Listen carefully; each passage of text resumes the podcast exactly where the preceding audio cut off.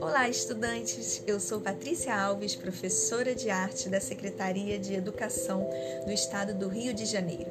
Sejam todos bem-vindos à aula de arte referente ao primeiro bimestre do EJA Ensino Médio. Aula 3: Elementos do teatro. Em cena, o teatro. A palavra teatro vem do grego teatron e significa lugar para ver. As apresentações teatrais englobam diversas expressões artísticas, musical, corporal e plástica.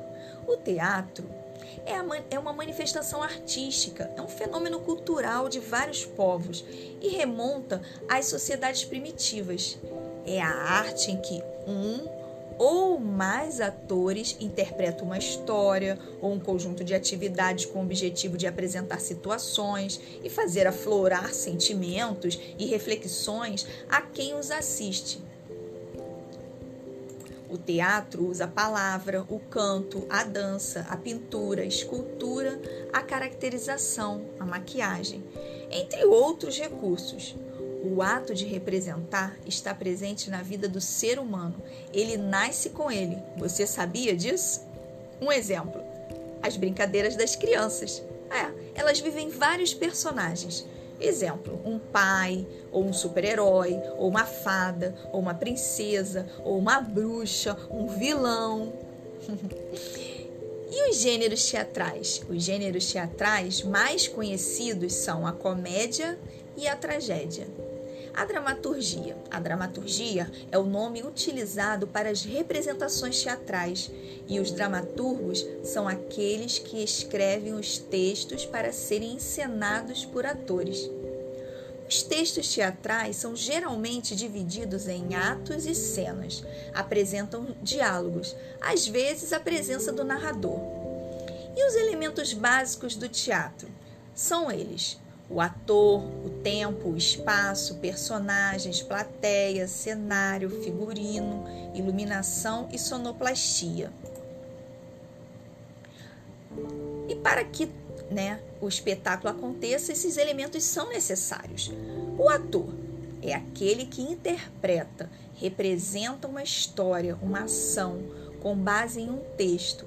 É ele que dá vida à personagem por meio da sua voz e do seu corpo que são suas ferramentas de trabalho e precisam ser sempre aprimoradas com treino contínuo. Antigamente, somente os homens atuavam no teatro. Meninas, vocês gostaram disso?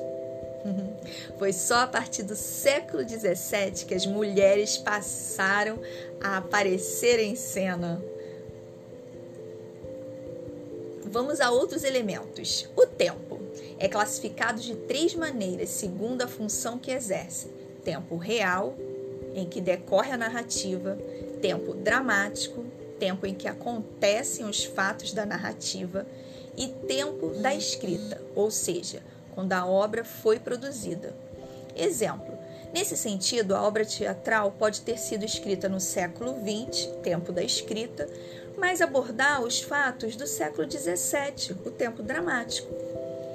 Espaço corresponde ao local ou locais onde, onde ocorrem os fatos. Temos o espaço real, que é o cênico. Assim, o real seria o espaço físico que se desenvolvem os fatos. Exemplo: pode ser o espaço pode ser da cena, pode ser uma igreja, uma casa noturna, uma praça, uma escola, personagens são representados pelos atores que envolvem a história, podendo ser protagonistas principais ou antagonistas, os personagens secundários.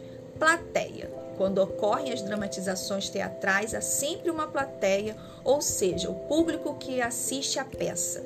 Cenário o cenário corresponde ao conjunto de elementos que transformam o espaço, que acontecerá a representação, por exemplo, a cozinha de uma casa, a rua, é, um clube. Os profissionais do cenário são os cenógrafos. Figurino. são as vestimentas utilizadas pelas personagens em determinadas cenas.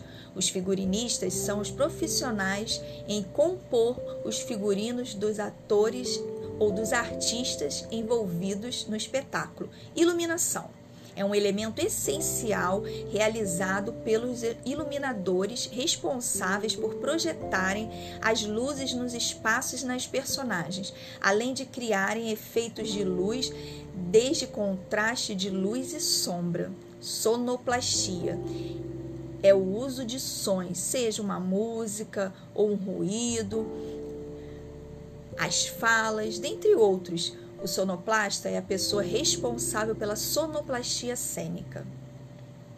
Que tal você fazer uma leitura dramatizada de uma lenda indígena? Ou tente passar a intenção de um texto, as emoções de um personagem? Será muito divertido. Faça uma leitura dramatizada com seus, com seus amigos, com seus familiares. Troque figurinos, coloque um chapéu, uma echarpe. Ou faça a leitura de uma lenda indígena, por exemplo, a lenda do Guaraná ou a lenda da mandioca. Eu vou ficando por aqui, pessoal. Até o nosso próximo encontro. Um abraço.